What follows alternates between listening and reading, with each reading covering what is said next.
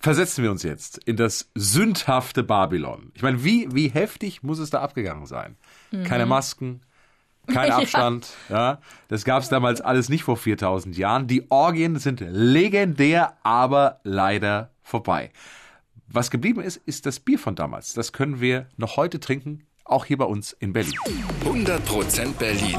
Ein Podcast von RBB 888. Zusammen mit dem Berlin-Portal Berlin, ich liebe dir. Wie schmeckt ein babylonisches Bier, das nach dem Reinheitsgebot von 1760 vor Christus gebraut wurde?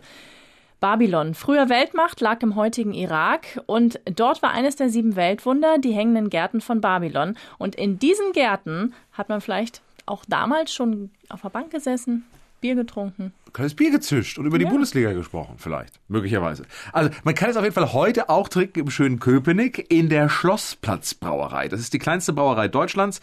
Die Geschichte dahinter ist spannend. Die Brauerei betreibt Familie Rubert und der Vater, Joachim, war eines Tages im Pergamon-Museum.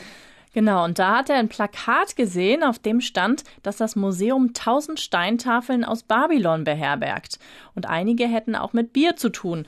Das hat ihn neugierig gemacht. Er hat nachgefragt und das Museum hatte tatsächlich etwas für ihn. Das hat uns sein Sohn Max Robert erzählt. Dann wurden diese Steintafeln halt äh, gezeigt und ausgegraben ähm, aus den Archiven. Und da mussten natürlich Linguisten engagiert werden, äh, die die Schriften übersetzt haben. Dann mussten Mengeneinheiten übersetzt werden und angepasst werden. Insgesamt hat es knappe dreieinhalb Jahre gedauert, bis dieses Bier vollständig entwickelt wurde. Ja, jetzt, was stand aber jetzt auf diesen alten Steintafeln? Was ist drin im Bier?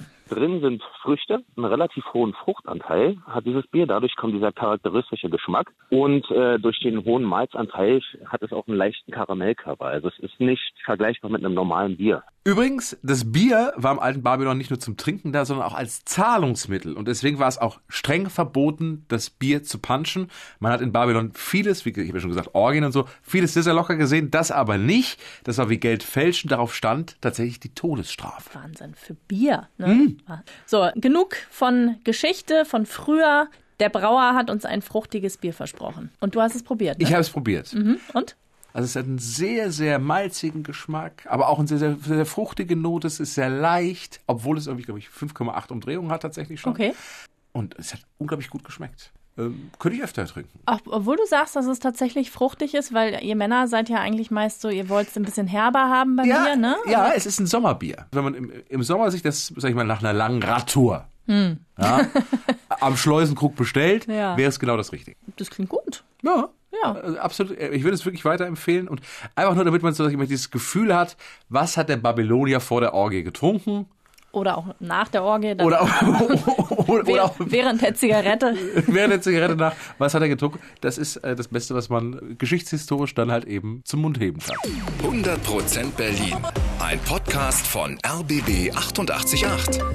Zusammen mit dem Berlin-Portal Berlin, ich liebe dir.